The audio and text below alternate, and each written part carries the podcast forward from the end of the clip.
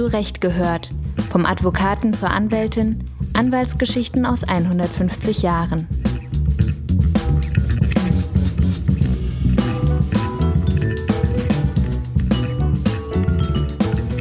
Hallo und herzlich willkommen zur ersten Folge von Zurecht gehört, der neuen Podcast-Serie des Deutschen Anwaltvereins.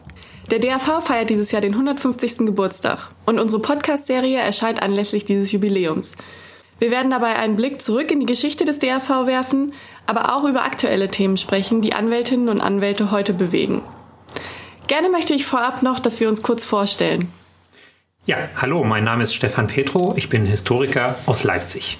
Hallo, mein Name ist Tim Sander, ich bin auch Historiker und lebe in Berlin. Und ich bin Friederike Wildberg, ich bin Juristin und lebe auch in Berlin. Tim, unsere erste Folge behandelt ja ein Thema aus der deutsch-deutschen Geschichte. Worum geht es denn da genau?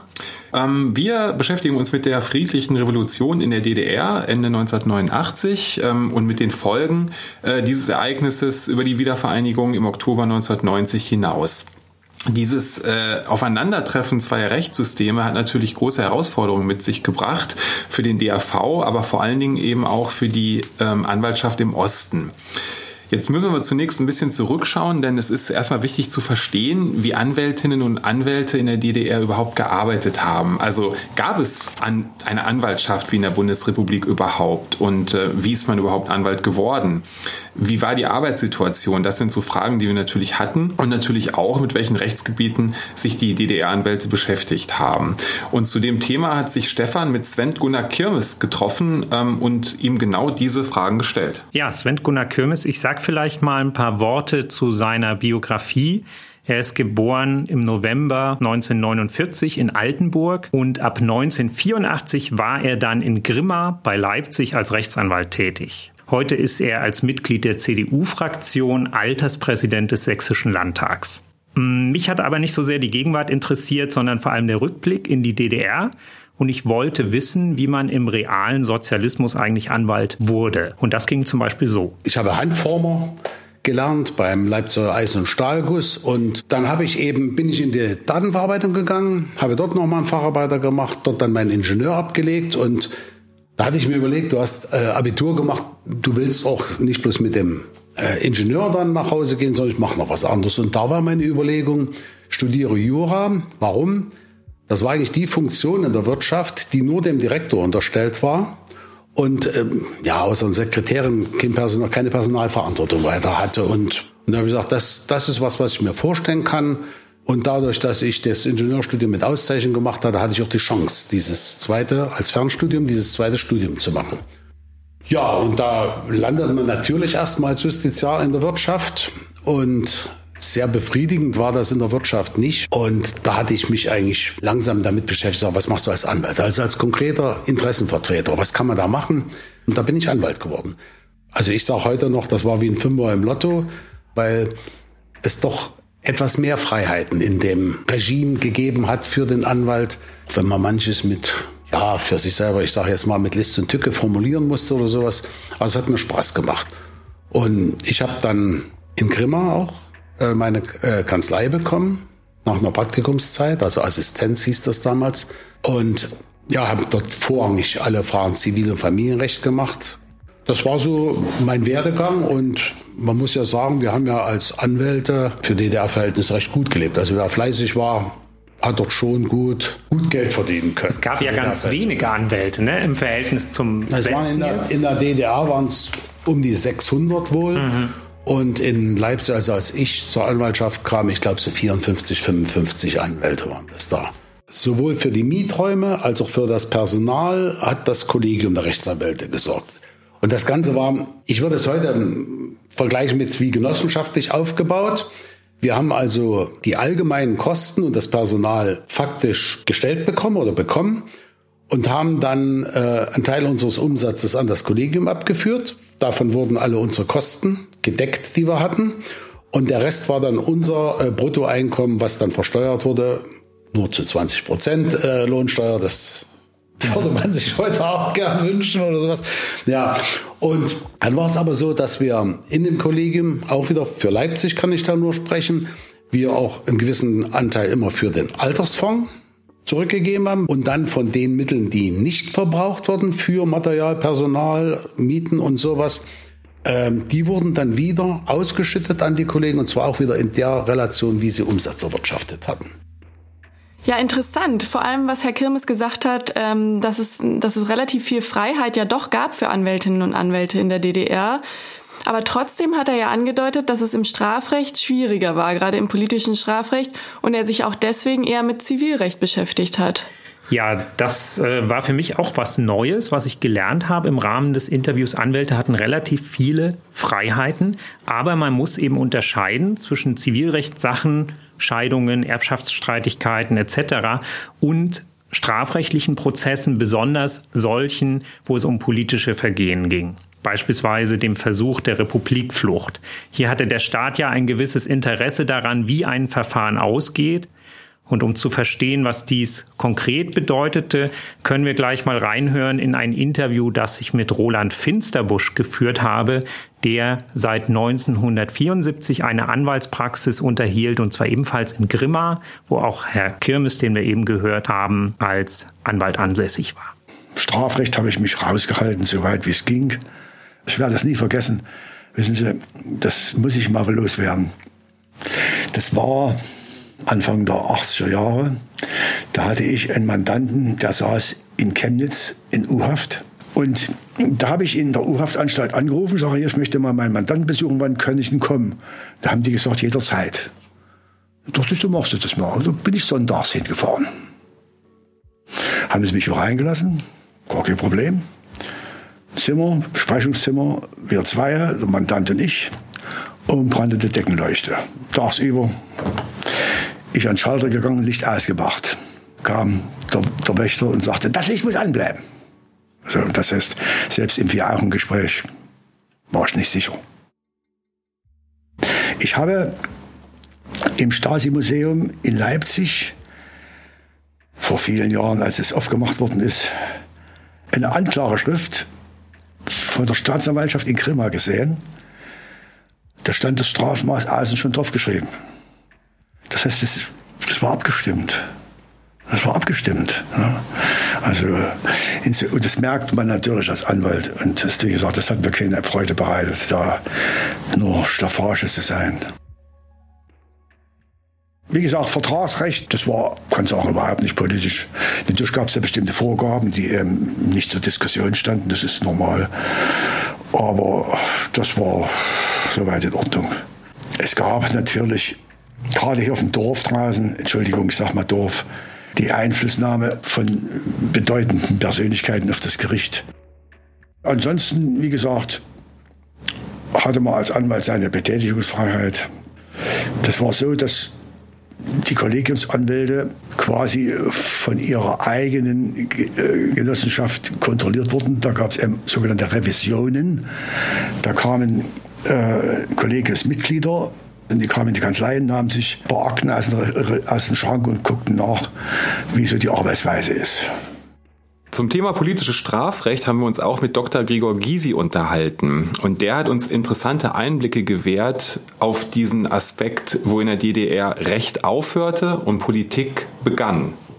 Also die DDR hat sich im Laufe der Jahre verrechtlicht. Das heißt, man hatte mit juristischen Argumenten in den 80er Jahren so beginnend schon in den 70er Erfolge, die hätte man in den 50er und 60er Jahren völlig vergessen können. Als ich anfing, hatten nicht etwa nur im politischen Strafrecht, sondern im ganzen Strafrecht äh, die Sta Anträge der Staatsanwaltschaft immer Erfolg und eine, oder fast immer Erfolg und eine Korrektur konntest du eigentlich erst so in zweiter Instanz erreichen. Und dann kam eine neue Generation von Richterinnen und Richtern, die das nicht mehr wollten die waren eigenständiger und entschieden auch eigenständiger. Da hattest du dann also wirklich Chancen. Jetzt muss ich mal meinen unmöglichen Titel erklären. Also Vorsitzender des Kollegiums der Rechtsanwälte in Berlin, Gedankenstrich Hauptstadt der DDR, Gedankenstrich, so war der eigentliche Titel, äh, wurde ich ja, glaube ich, im April 88.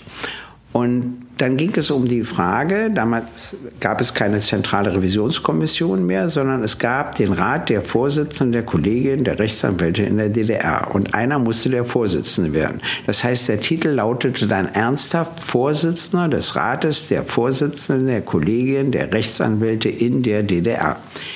Jetzt werde ich Ihnen den Titel erklären. Rat der Vorsitzenden hieß, es war kein Rat der Kollegien, sondern nur die 15 Vorsitzenden. Weil wir 15 Bezirke hatten, hatten wir 15 Kollegien, saßen da drin. In der Deutschen Demokratischen Republik war wichtig, nicht der Deutschen Demokratischen Republik. Hätte es nämlich geheißen, der Deutschen Demokratischen Republik, wäre es ein Organ der DDR gewesen. Aber es sollte kein Organ der DDR sein, sondern nur in der DDR existieren. Und es sollte auch kein Leitungsorgan für die Kollegien sein, sondern dem Erfahrungsaustausch dienen. Und so kommt so ein blöder Titel zustande, den man ja alleine gar nicht entwerfen kann. Und das war ich. Ich war dann der Vorsitzende des Rates, der Vorsitzende der Kollege der Rechtsanwälte in der DDR. Jetzt haben wir ja ein bisschen besser verstanden, wie Anwältinnen und Anwälte im Osten gearbeitet haben. Ähm, ich frage mich aber, wie war eigentlich die Zusammenarbeit zwischen den DDR und den Bundesrepublik-Anwälten vor der Wiedervereinigung? Gab es sowas überhaupt? Also gab es vielleicht auch sowas wie die Vertretung der Anwaltschaft, wie den DAV eben in der DDR? Ähm, nein, sowas wie den DAV gab es in der DDR nicht. Äh, es gab eben die Kollegien. Und sowas wie ein Rechtshilfeabkommen zwischen den Staaten, gab es da sowas? Wisst ihr da was drüber? Nee, das gab es auch nicht. Ähm, das ähm, ist nicht zustande gekommen, obwohl es das äh, durchaus natürlich auch zu anderen sozialistischen Staaten gab äh, seitens der Bundesrepublik. Das gab es nicht. Kann man auch unter anderem nachlesen in dem Standardwerk von Felix Busse, Deutsche Anwälte, Geschichte der deutschen Anwaltschaft 1945 bis 2009. Ähm, und da haben wir auch erfahren können, dass es da nach dem Staatsbesuch von Erich Honecker in der Bundesrepublik im September 87 dann eine Lockerung gab. Da ist man stärker nochmal aufeinander zugegangen, also die beiden Staaten in Ost- und Westdeutschland weil Honecker diese Einladung eben auch stark so verstanden hat, dass es eine Anerkennung der DDR durch die Bundesrepublik war. Und danach fiel es dann wohl auch leichter, da sozusagen wieder aufeinander zuzugehen in diesen Fragen. Da sind die äh, westdeutschen Anwälte, vor allen Dingen der DAV, dann auch willig drauf eingegangen und es kommt zu ersten Kontakten zwischen Ost und West. Also man war im Prinzip kurz vor der Wende so weit, dass man unmittelbar vor einem geplanten Rechtshilfeabkommen stand. Der Hintergrund, das muss man vielleicht nochmal sagen, ist eben der, die Bundesrepublik hat die DDR nie wirklich als Staat anerkannt. Und wenn man jetzt ein Rechtshilfeabkommen abgeschlossen hätte, wäre das so eine implizite Anerkennung gewesen. Deswegen hat man sich da sehr gewunden, sozusagen. Ja, Tim, Felix Busse hattest du ja eben schon erwähnt als Autor des Standardwerks Deutsche Anwälte. Ähm, wir haben aber natürlich nicht nur sein Buch gelesen, sondern auch mit ihm gesprochen. Also Felix Busse, der hat eine ganz interessante ostwestdeutsche Biografie und zwar ist er in Werningerode geboren, aber vor dem Mauerbau in die Bundesrepublik nach Westdeutschland geflohen, also 1958. Er hat dann in den 70ern eine Sozietät gegründet in Bonn und ist auch Fachanwalt für Verwaltungsrecht. Und in den 90ern war er dann Präsident des DAV. Und jetzt hören wir mal rein, was er uns so erzählt hat. Die Führung des Deutschen Anwaltvereins hat äh, wiederholt äh, schon in den 70er Jahren die Dachorganisation der DDR-Anwälte angeschrieben oder auch den Verband der äh, Juristen, Vereinigung der Juristen der DDR. Diese Schreiben sind nie beantwortet worden. In der DDR kam hinzu, dass natürlich durch die vielen verwandtschaftlichen Beziehungen zwischen Ost und West ja immer wieder Rechtsbetreuungen notwendig waren, die sehr umständlich abgelaufen sind, weil es kein Rechtshilfeabkommen gab. Das wurde ja von der Bundesrepublik immer blockiert, weil das eben die Frage der staatlichen Anerkennung der DDR bedeutet hätte. Das wollte man nicht. Und ich hatte Wolfgang Vogel, mit dem ich beruflich wiederholt Kontakt hatte, Anfang 87 oder Ende 86 mal darauf angesprochen. Und dann hat er mir signalisiert, dass man den Besuch von Honecker benutzen könnte, äh, die grundsätzlich strikt ablehnende Haltung von Honecker gegen Kontakte zwischen Ost- und Westjuristen zu relativieren. Parallel dazu kam, dass die Bundesrepublik in ihrer Haltung, was Rechtshilfeabkommen angeht, äh, auch etwas einlenken wollte und Kinkel, damals Bundesjustizminister, den Auftrag hatte, diese Verhandlungen zu führen. Und Kinkel hat dann auf unsere Bitte hin auch dieses Thema angesprochen. Das wird im, im, im Herbst 87 gewesen sein. Und dann ist der damalige Anwaltvereinspräsident Ludwig Koch zu einer äh, Tagung äh, nach Dresden gefahren, die die Deutsche Anwaltakademie, eine Institution des DAV, also es war ganz außergewöhnlich, in Dresden abhalten konnte zum internationalen Speditionsrecht. Das hat also mit Berufspolitik nur gar nichts zu tun. Aber das war dann schon so eingefädelt, dass Koch dort äh, Friedrich Wolf, der damals ja der Oberste der Anwälte der DDR war und Gysi und vielleicht noch zwei, drei andere, ich weiß es jetzt nicht mehr, treffen konnte, die auch Interesse bekundeten. Äh, und äh, kurz danach, nach diesem Treffen, kam dann ein Brief von Herrn Sarge, das war der Vorsitzende der Vereinigung der Juristen der DDR, und hat grundsätzlich Interesse bekundet. Und dann, ich war im DAV-Vorstand als Vizepräsident, der für Rechtspolitik und diese Kontakte zuständige äh, im Präsidium. Ich habe dann diese Korrespondenz geführt und die hat dann dazu geführt, dass wir im, äh, in den Monaten Juli, Juli, August, September so ungefähr äh, ein Treffen äh, verabreden konnten, das dann im Januar 1989 in Ostberlin stattfinden sollte. Das ist so die Vorgeschichte. Ein zähflüssiger Prozess, aber immerhin. Äh, ich fand es auch politisch interessant, dass man eben äh, um die Ecke gehen muss, äh, um etwas anzustoßen, äh, was sonst vielleicht bei der starrsinnigen Haltung vieler Spitzenfunktionäre der DDR nicht gegangen wäre.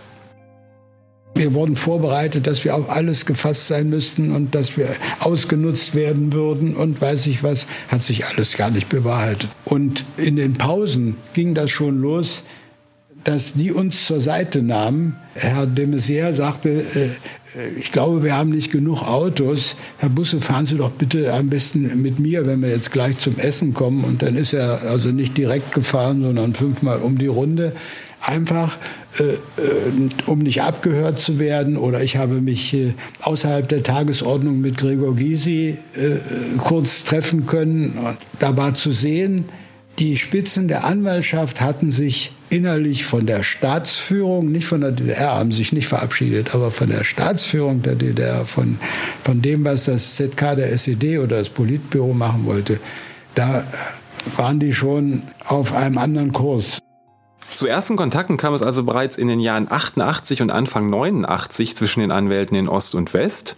Und bei dem Treffen in München, wie wir gelernt und gelesen haben, wurde dann auch ein Treffen in Leipzig verabredet. Und das sollte im Oktober 1989 stattfinden. Und ähm, welchen Anlass das Treffen hatte, davon hat uns Dr. Peter Hammacher aus Köln berichtet, der bei diesem Treffen 89 auch in Leipzig dabei war. Stefan, du äh, kannst kurz was zu ihm sagen. Ja, das mache ich. Hammacher war 1985 bis 2006 Geschäftsführer des Deutschen Anwaltvereins und er war auch Herausgeber des Anwaltsblatts. Und insofern war er eine Art Chronist der westdeutschen Anwältinnen und Anwälte. Wir saßen also dann bei ihm zu Hause in Köln bei Kaffee und Kuchen inmitten raumhoher Bücherwände. Und äh, dann dauerte es auch nicht lang und wir waren mittendrin in den Ereignissen des Wendejahrs 1989. Wir haben es nie hingekriegt, der Deutsche Anwaltverein seit seiner Gründung bis zu der damaligen Zeit, 88, 89, in irgendwelche Kontakte mit den Anwälten in der DDR zu kommen. Das wurde immer blockiert und da ist nie was draus geworden. Richtig ins Rollen kam die Geschichte 1989 im Januar. Da gab es einen Besuch von mehreren Vertretern des Vorstandes des Deutschen Anwaltvereins, des Präsidenten in Ostberlin. Und da haben die sich getroffen mit dem Rat der Kollegien der Anwaltschaft äh, in der DDR.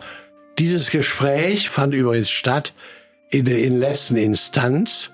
Diese Gaststätte, äh, die ist direkt an der alten Stadtmauer von Berlin gegenüber vom DRV-Haus. Ne? Äh, da hatten wir aber natürlich noch kein DRV-Haus da. Und daraus ist erwachsen eine Einladung an äh, Kollegen, sage ich jetzt, der DDR zum Münchner Anwaltstag 1989. Und da sind äh, vier Kollegen aus der DDR Gäste gewesen des Münchner Anwaltstages 1989. Und danach wurde darüber nachgedacht, wie man es fertigbringen könnte, eine gemeinsame Veranstaltung zustande zu bringen. Und dann haben wir also hin und her überlegt.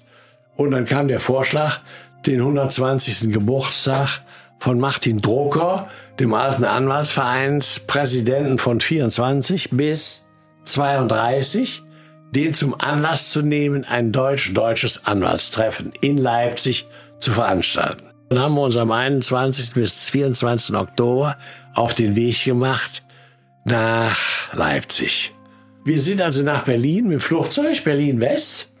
Und dann stiegen wir in den Bus und dann fuhren wir gemütlich nach Dreilinden und dann kriegten wir eine DDR-Reiseführerin, die uns freundlich alles Mögliche erzählte, bis Leipzig. Und dann suchten wir unser Zimmer und das wurde alles schön verteilt. Das klappte auch prima. Und dann haben wir uns anschließend in der Nähe an der Ecke der Straße, ich weiß nicht, nahezu zum Ring, da gab es ein schönes altes Gasthaus. Da haben wir erstmal so ein kleines äh, Gespräch mit den Kollegen aus der DDR geführt. Ne? Und ich war ganz erstaunt, die haben also völlig frei äh, berichtet und wenn einer sagt, das kannst du nicht einfach so hier so erzählen, wenn sie zum Beispiel sagten, also wenn wir Strafprozesse führen, die einen politischen Hintergrund haben oder sowas, dann kriegen wir meist die Anklageschrift erst morgen vor dem Termin überreicht ne, und können es praktisch überhaupt nicht vorbereiten. Und so andere Dinge. Und da gab es dann manchmal Widerspruch. Und da haben die gesagt, nein, so war das und das wollen wir jetzt hier mal festhalten. Ne?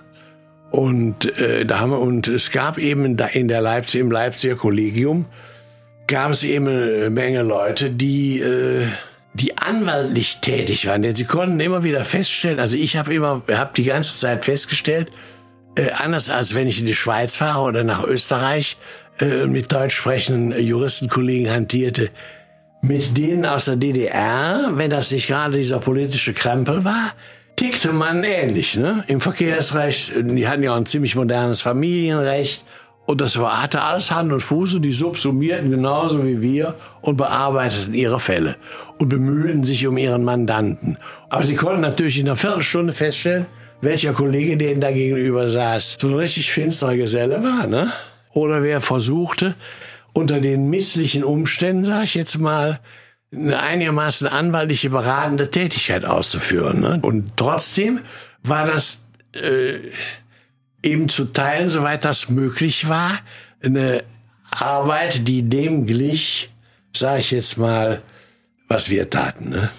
Ja, und dann ging am nächsten Morgen die Festveranstaltung, wenn Sie so wollen, vor sich im alten Reichsgerichtsgebäude, ne, was ja damals noch unrenoviert war und mehr, mehr Museum war als Gericht. Ne? Jetzt sitzt das Bundesverwaltungsgericht da drin. Und jetzt ist alles renoviert. Wir haben also den alten Plenarsaal, haben wir noch gesehen, wo die Jens das Reichsgericht früher gehaust hatte. Und auch teilweise seine finsteren Urteile gesprochen hat. Ne? Dr. Hamacher hat ja das Treffen erwähnt im Oktober 89 zwischen den, den Anwälten aus dem Osten und aus dem Westen. Das war ja gleichzeitig der Höhepunkt der friedlichen Revolution in der DDR zeitlich gesehen. Also diese Bilder von den Leipziger Montagsdemonstrationen kennen wir ja alle. Ich frage mich, waren diese politischen Ereignisse quasi vor der Haustür von diesem Treffen ähm, auch ein Thema? Also im Lauf des Treffens, also auf der Agenda des Treffens sozusagen, war das äh, nicht. Ähm, man hat das jetzt nicht offiziell besprochen, aber ähm, das, was in der Stadt los war, war natürlich spürbar. Ähm, das Treffen fand ja eben auch genau statt. In dem Zeitraum, als am 23.10. eine dieser großen Montagsdemonstrationen durch Leipzig ging, mit über 300.000 Teilnehmern, zu diesem Zeitpunkt äh, eben die größte. Und das war sozusagen eben von den ostdeutschen Organisatoren jetzt natürlich auch nicht zu verstecken. Und da hat uns äh, der Dr. Peter Hammacher auch sehr anschaulich erzählt, äh, wie das eben war. 23. Oktober und 9.11., das war ja nicht mehr weit. Ne? Und das war ja die größte Montagsdemonstration, die es äh, vorher gegeben hatte.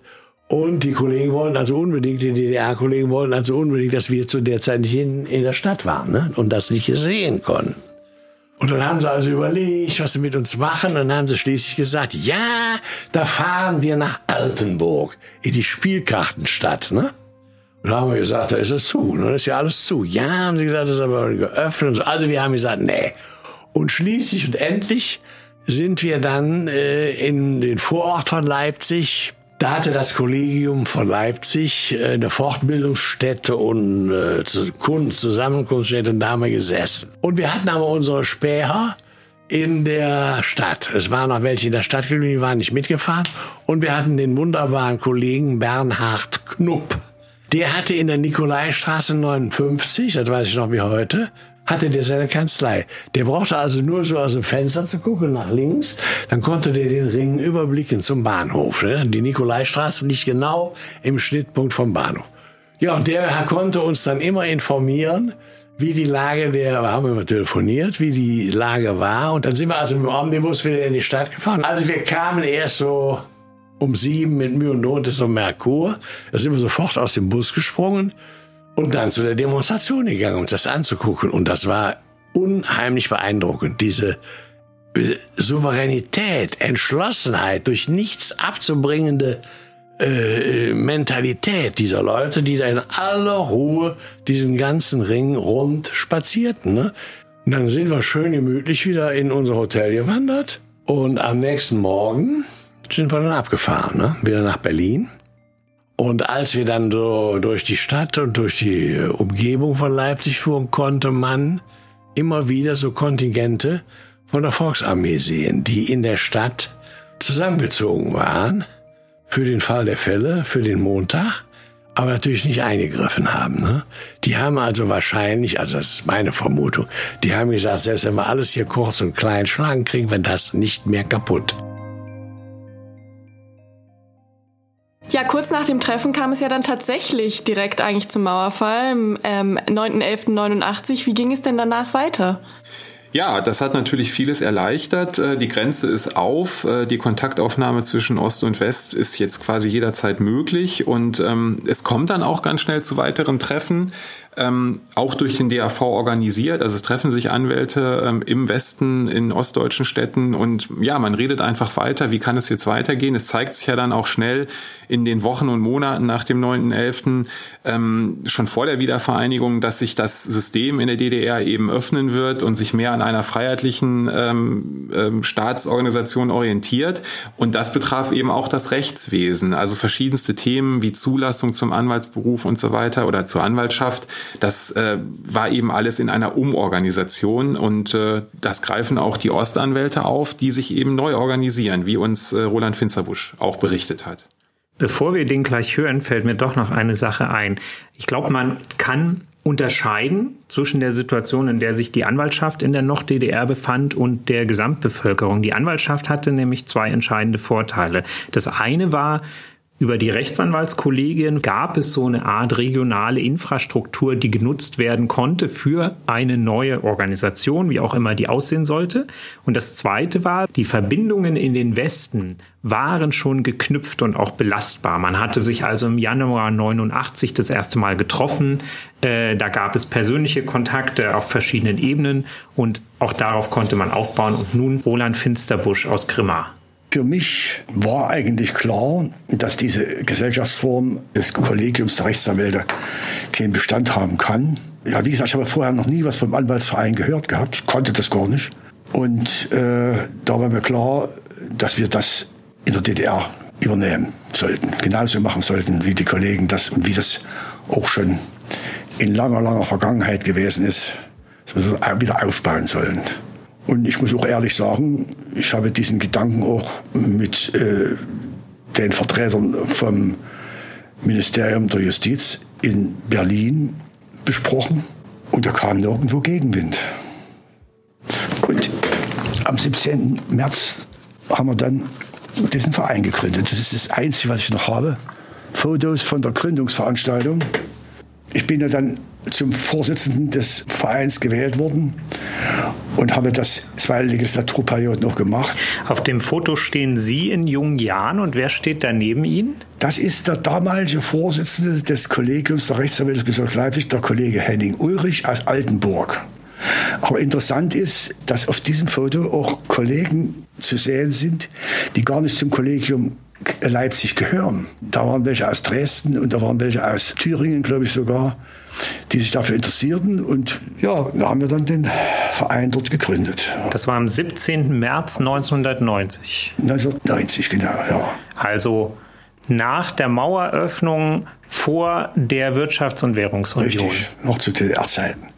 Und das, das Günstige war ja, dass wir die Infrastruktur, die für einen Verein äh, sinnvollerweise äh, da sein muss, dass wir die hatten. Wir hatten ja diese, dieses Kollegium der Rechtsanwälte. Da gab es eine Geschäftsstelle, da gab es Mitarbeiterinnen. Also das ging ziemlich reibungslos und wie gesagt, es hat sich auch niemand irgendwo in den Weg gestellt. Ein Problem hat man natürlich, wir mussten ja die Mittel zusammenbringen, monatlich mit Beiträgen, um die Mitarbeiterinnen und die Miete, die wir ja auch bezahlen mussten, äh, das aufzubringen, das Geld. Und wenn ich mich richtig erinnere, war der erste Monatsbeitrag 70 Ostmark. Und das war natürlich viel Geld. Aber gab es einen Verein, an dem Sie sich orientiert haben, wo vielleicht auch westdeutsche Kollegen da waren? Köln. Es war eindeutig Köln. Die haben sich sehr engagiert. Äh, Herrn Tietz Bertram, Schwackenberg natürlich. Schwackenberg ist ja nicht Köln, Schwackenberg ist ja Oldenburg. Also die haben sich sehr, sehr engagiert.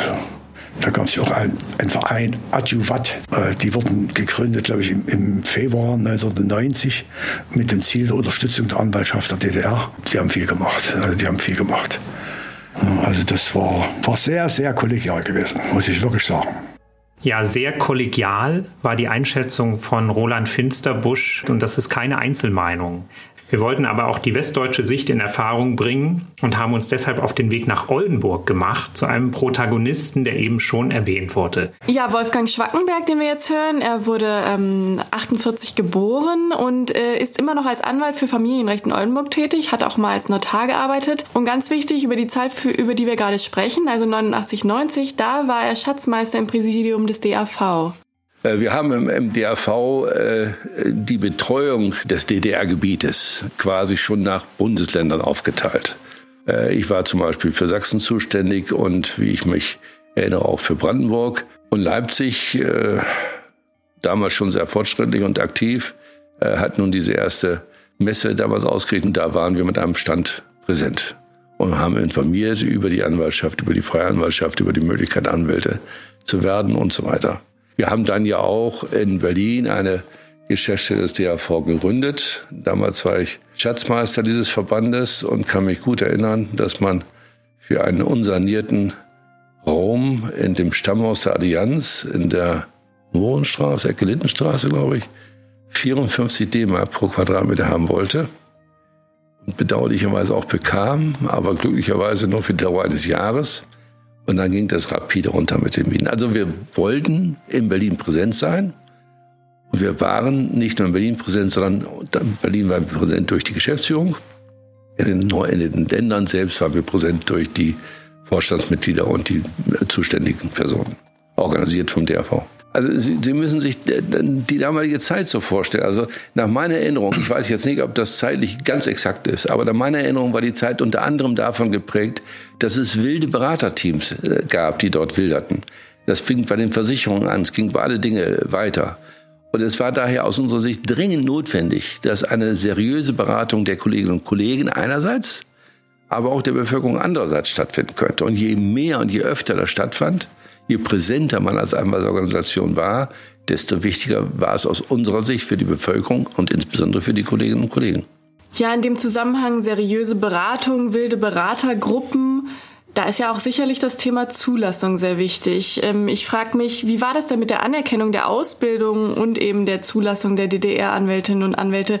Durften die dann einfach nahtlos im Westen weiterarbeiten oder ähm, es war so, dass die äh, Zulassungspolitik dann grundsätzlich ähm, sehr großzügig war. Das ging schon los unter der Regierung Modrow, also noch vor den Freien Volkskammerwahlen dann im März, also vor der Wiedervereinigung noch.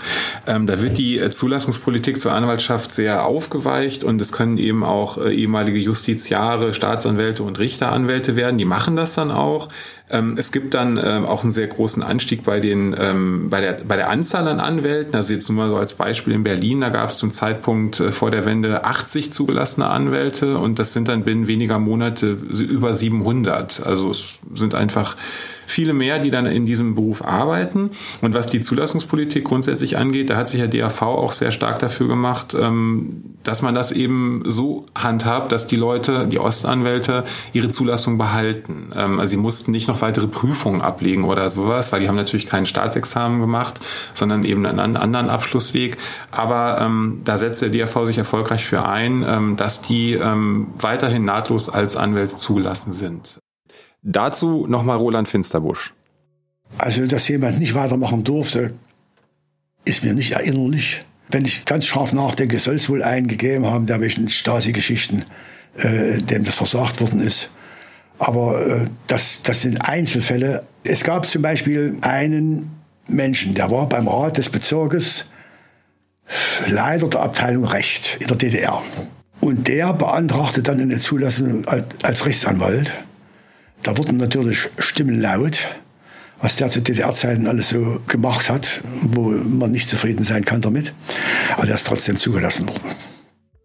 Ja, man kann sich also fragen, ob die Zulassung zum Anwaltsberuf nach der Wende zu freizügig gehandhabt wurde. Und aus Sicht der knapp 600 Rechtsanwältinnen und Rechtsanwälte in der DDR mag das auch so gewesen sein, aber es waren eben auch nur 600 und eigentlich war es notwendig, die Anzahl der Anwaltsstellen zu erhöhen. Und dafür wiederum gab es auch eine Menge Potenzial. In den volkseigenen Betrieben arbeiteten nämlich mehrere tausend Justiziare und Justiziarinnen. Und äh, da viele dieser VEBs den Übergang von der Planwirtschaft zur Marktwirtschaft nicht überstanden hatten im Zuge der Wirtschafts- und Währungsunion 1990 und die Treuhand der dabei war, diese Betriebe abzuwickeln, suchten viele dieser angestellten Juristinnen und Juristen ohnehin nach neuen Betätigungsfeldern. Eine von denen war die damals 28-jährige Petra Pollack aus dem thüringischen Mühlhausen. Und die hat mir am Telefon erzählt, dass sie eigentlich immer schon Anwältin werden wollte und nun endlich sah sie ihre Chance.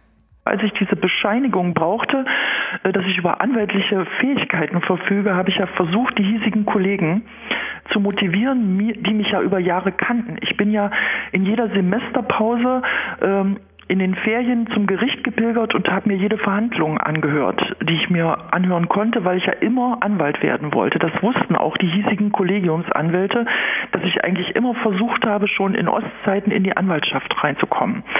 Und äh, daher kannten die mich auch. Und ich war ja als Justiziar eines Großbetriebes auch bekannt dann. Ich war zwar noch jung, aber irgendwo hat man dann sehr viel mit anderen Betrieben zu tun und ist gut sozial äh, vernetzt, aber auch äh, halt äh, betrieblich.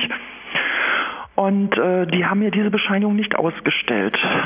Und dann hat mir ein äh, Wirtschaftsprüfer, der in meinem Betrieb äh, Vorträge hielt, der hat mich an einen Notar und Rechtsanwalt Bruno Ohnesorge in Bad Sohn-Allendorf verwiesen, der also sehr aktiv war im äh, Ost-West-Kontakt. Und den habe ich dann aufgesucht. Ich bin dann mit meinen beiden Söhnen und meinem Mann äh, sonntags los, nee, samstags und äh, dann haben wir das Schild gefunden, Bruno ohne Sorge, Notar und Rechtsanwalt. Und da habe ich meinen Söhnen schon im Auto erzählt, wenn wir da hinkommen, dann müsst ihr euch schön benehmen. Das ist ein äh, wichtiger Mann für Mama und was weiß ich nicht. Und im Garten arbeitete ein Mann und ich dachte, das ist der Gärtner. Und den habe ich dann angesprochen mit meinem Spruch, was ich, dass ich unbedingt mit dem Rechtsanwalt und Notar sprechen muss. Und äh, dann hat er sich auf seine Hakel gestemmt und hat gesagt, dann kommen Sie mal rein. Und der hat mir dann den Sonntag die Bescheinigung ausgestellt. Und ich bin Montag nach Berlin gefahren und habe die Zulassung beantragt als Anwältin.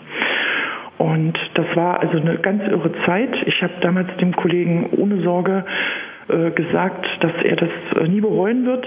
Und wir haben also bis zu seinem Tod äh, ganz intensiv zusammengearbeitet ich habe ganz viel von ihm gelernt und er hat ganz viele äh, Beurkundungsaufträge von mir vermittelt bekommen. Und das war eine Win-Win-Situation von Anfang an, ein sehr kollegiales Zusammenarbeiten mit ihm. Ja, ich war gestern zum Beispiel im Hinblick auf das heutige äh, Telefonat oder Interview auch bei ihm am Grab. Ja, das ist eben eine Freundschaft, die gehalten hat.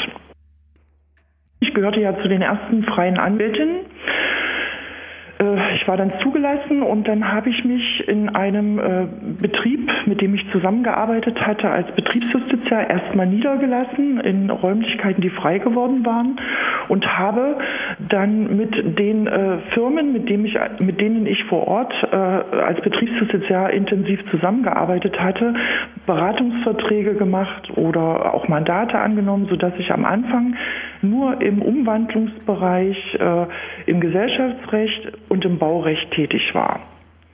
Und äh, es ging von Anfang an richtig gut. Also ich habe von Anfang an äh, keine Not gehabt, äh, meine Sekretärin bezahlen zu können oder die Kosten äh, der Kanzlei zu führen. Also ich hatte wirklich von Anfang an ein stabiles Auftragsvolumen.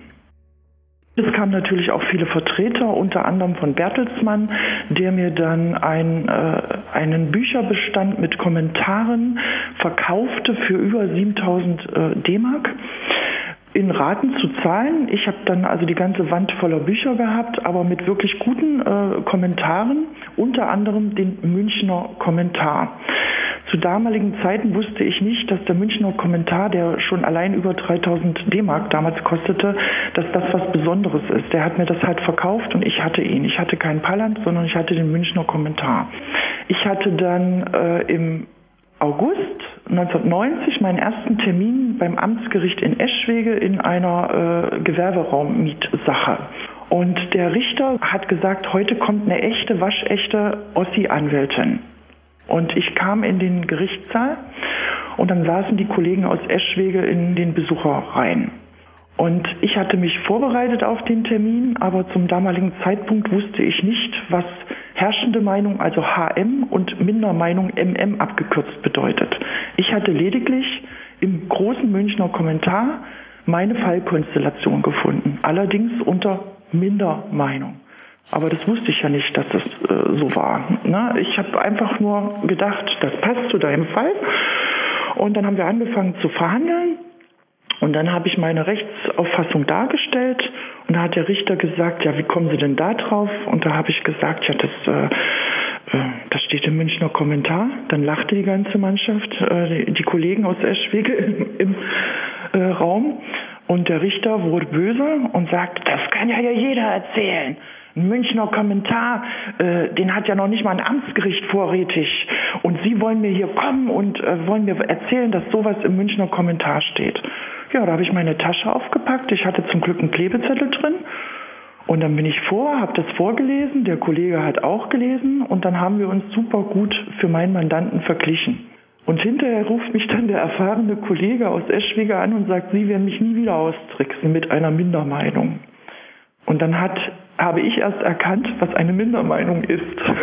so waren damals die Verhältnisse. Aber im Nachgang muss ich sagen, habe ich zu den altbundesdeutschen Kollegen immer ein sehr kollegiales äh, Miteinander gehabt und ich äh, habe jetzt nicht das Problem gehabt, dass ich da irgendwie angefeindet wurde oder belächelt wurde. Also ich hatte immer das Gefühl, dass man schon auch ernst genommen wird, wenn man halt auch entsprechend sachlich argumentiert. Mhm. Ja. Vielleicht können Sie noch kurz was erzählen zu dem Thema Weiterbildung in der Wendezeit genau. insgesamt, denn mit dem genau. Kommentar alleine war es ja wahrscheinlich nicht getan. Nein, genau. Und es war dann so, dass unsere Rechtsanwaltskammer, äh, die ja noch existierte mit dem damaligen Präsidenten, ähm, die organisierten dann auch schon in den also Herbstmonaten 90 Fortbildungsveranstaltungen und da bin ich auch sofort hingegangen und ich bin auch sofort in den Anwaltsverein eingetreten. Ich glaube, ich gehöre mit zu den ersten in Thüringen, die dem Deutschen Anwaltsverein beigetreten sind. Warum und haben Sie das gemacht?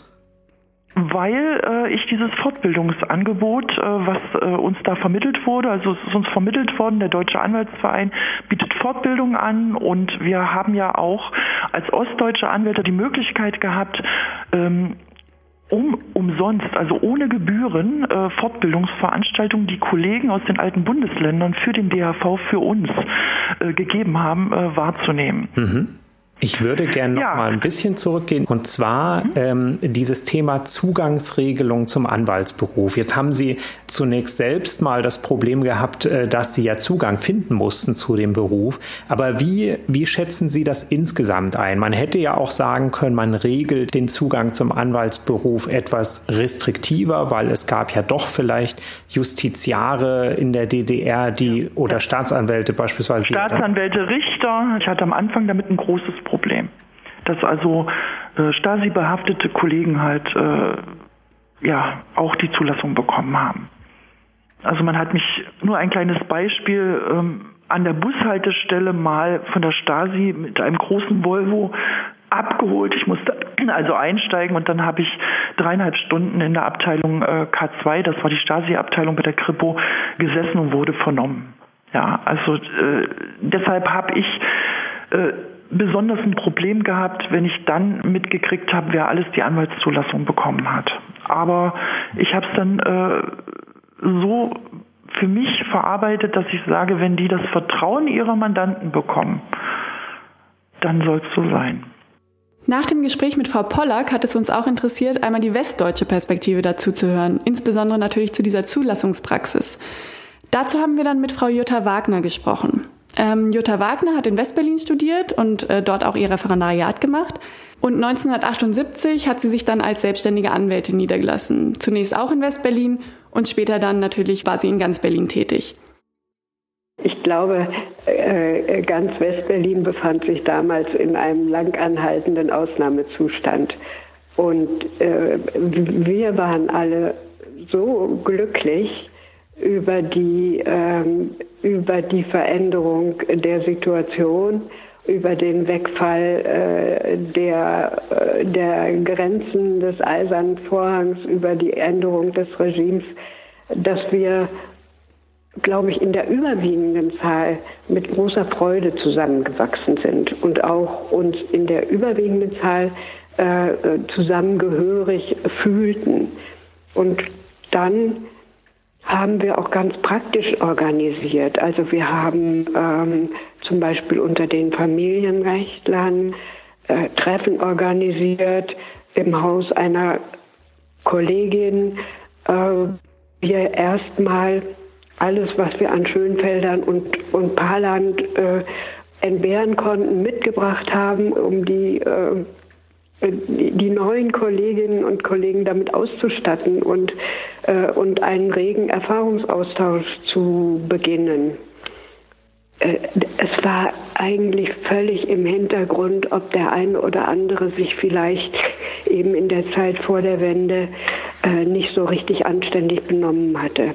Würden Sie rückblickend sagen, dass das richtig war oder dass man einen Fehler gemacht hat? Ich finde, das war richtig. Ich finde, das war richtig. Äh, es handelt sich ja nicht um strafbares Verhalten. Wir reden über Verhalten in einer Diktatur. Also keiner von uns hätte doch sagen können, wie er selbst gehandelt hätte, äh, wenn er in der Situation als Anwältin oder Anwalt gearbeitet hätte.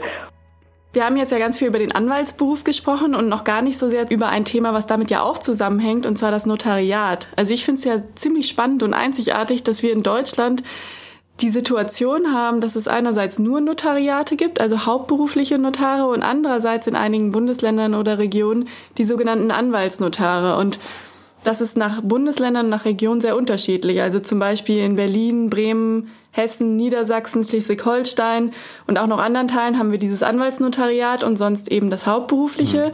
Und ähm, ganz spannend finde ich, dass eben bei dem Nur-Notariat ist ja so der Gedanke, dass ein Notar eben nicht gleichzeitig Anwalt sein darf, weil damit die Unparteilichkeit oder die Unabhängigkeit nicht mhm. mehr gewahrt ist. Denn der Notar soll eben nicht wie der Anwalt die Interessen eines Mandanten vertreten, sondern überparteiisch sein.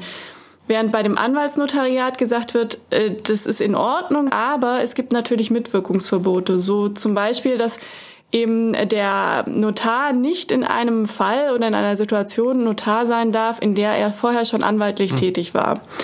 Ähm, und ich frage mich jetzt, wie das in der DDR war, als eben dann die Anwälte sozusagen auch in, in Westdeutschland zugelassen wurden, äh, waren die dann, äh, wie war es mit dem Notariat? Durften die dann äh, Anwaltsnotar werden oder waren das dann nur Notariate? Ähm, es war vorher so, dass es ab 1952 in der DDR das sogenannte Staatsnotariat gab wie er eben so gut wie alles verstaatlicht worden war. Die Notare, die bis dahin freie Notare waren, durften auch noch weiterarbeiten, aber klar, die gab es dann zum Zeitpunkt der Wende kaum noch, weil ähm, die dann eben auch schon gewisses Alter erreicht hatten. Nach der Wende, nach dem Mauerfall setzt sich der DAV dann dafür ein, dass es das Anwaltsnotariat auch in den äh, neuen Bundesländern, also in Ostdeutschland eben gibt oder eingeführt wird. Aber er kann sich da nicht durchsetzen, sondern vielmehr eben ähm, die, ähm, das Anliegen, eben ein Nur-Notariat äh, einzuführen, ähm, setzt sich dann durch und ähm, es gibt allerdings eine Ausnahme jetzt sozusagen in Ostdeutschland. Äh, in Berlin gibt es eben das Anwaltsnotariat, weil es das in Westberlin schon gab und dann mit der Wiedervereinigung der beiden Stadthälften dann gesagt wird, es gilt nur eine ähm, Rechtsordnung und äh, es wird auch das Anwaltsnotariat in Ostberlin mhm. eingeführt. Und dass das nur Notariat sich in Ostdeutschland nicht durchgesetzt hat, Ähm, da gibt es durchaus einige, die das nicht so positiv beurteilen, wie zum Beispiel Herr Schwackenberg. Würden Sie rückblickend ähm, sagen, dies oder das, da hätten wir damals anders agieren sollen, anders entscheiden sollen. Also es steht mir nicht an zu beurteilen, ob es richtig war, das ganze Recht so zu übernehmen. Das ist eine politische Entscheidung, der wir uns natürlich äh, anpassen mussten. Aber wenn diese politische Entscheidung stand, dann gab es keine Alternative dazu, äh, die Kolleginnen und Kollegen sehr schnell in dieses neue Recht reinzubringen. Es gibt und gab keine Alternative dazu, so schnell als möglich in eine freie Advokatur zu kommen denn die freie Advokatur, von der lebt der Rechtsstaat nach meiner festen Überzeugung. Von daher kann ich nicht sagen, dass ich da irgendwas hätte anders machen können. Was man hätte anders machen müssen, wäre das Rechtsanwaltsgesetz und damit die geordneten, den geordneten Zugang schneller zu erlassen. Was man hätte anders machen können, wäre die Honorarpolitik etwas, also die Gebührenpolitik etwas anders zu lösen. Das Einzige, was mich, was mich richtig traurig macht, ist die die Entscheidung zum Notariat, die hielt ich für falsch und halte sie für falsch. Da bin ich sehr am Verständnis. Ich bin ein leibhaftiger Kämpfer für das Anwaltsnotariat, gerade in den neuen Bundesländern, gerade zu der Zeit, in der sehr viel Präsenz erforderlich gewesen wäre. Das Argument, dass zu wenig Qualität da gewesen wäre, das teile ich nicht. Ja, wir sind jetzt ja thematisch in der Gegenwart angekommen und ähm, man kann sicher sagen heute, dass das Zusammenwachsen der Anwaltschaft 30 Jahre nach der Wiedervereinigung abgeschlossen ist. Und dazu noch zwei abschließende Worte von Gregor Gysi und Felix Busse. Also zunächst freuten sich viele darauf, sagten, wir können ja jetzt neu unseren Beruf ausüben etc aber die Freude baute sich ab durch die Art und Weise, wie die Vereinigung erfolgte. Nicht wegen der Vereinigung selbst, sondern durch die Art und Weise der Vereinigung. Das habe ich zumindest festgestellt. Also ich würde gerne wissen, was es nie gegeben hat, so ein Erfahrungsaustausch. Das politische Strafrecht war natürlich unmöglich in der DDR, braucht man gar nicht drüber zu diskutieren. Aber wir hätten auch Erfahrungen einbringen können. Es waren Verhältnisse in der DDR, wo man als Anwalt auch anständig bleiben konnte und auch anständig bleiben wollte. Und das haben wir anerkannt. Gerade der DRV hat das im Sondermaß anerkannt und das ist auch dankbar aufgenommen worden. Allerdings, die, wir hatten ja eine Freizügigkeit bei der Anwaltschaft. Die großen Kanzleien sind alle in den Osten auch gegangen und die großen Fische haben nicht die Ostanwälte bekommen, sondern das ist bei den Westanwälten geblieben. Das sind bedauerliche Erscheinungen, hat aber nichts damit zu tun, dass man äh, sagen würde, der Prozess der Wiedervereinigung, was die Anwaltschaft angeht, ist viel gelungener als der im Staat. Ja, mit diesen Worten von Felix Busse sind wir auch schon am Ende unseres Podcasts. Wir hoffen natürlich sehr, dass es Ihnen und euch gefallen hat und freuen uns über Anregungen, Fragen, Kritik und Feedback unter zurechtgehört.anwaltverein.de. Weitere Informationen zum Thema und zum Podcast gibt's unter anwaltverein.de slash 150 Jahre DAV. Und beim nächsten Mal, Stefan, worüber reden wir da? Beim nächsten Mal geht es um die Freiheit. Wir übertragen eine virtuelle Podiumsdiskussion zum Thema frei, aber nicht arm. Wie viel Freiheit braucht die Anwaltschaft? Ja, und damit möchten wir schließen. Wir sagen Tschüss, bis zum nächsten Mal.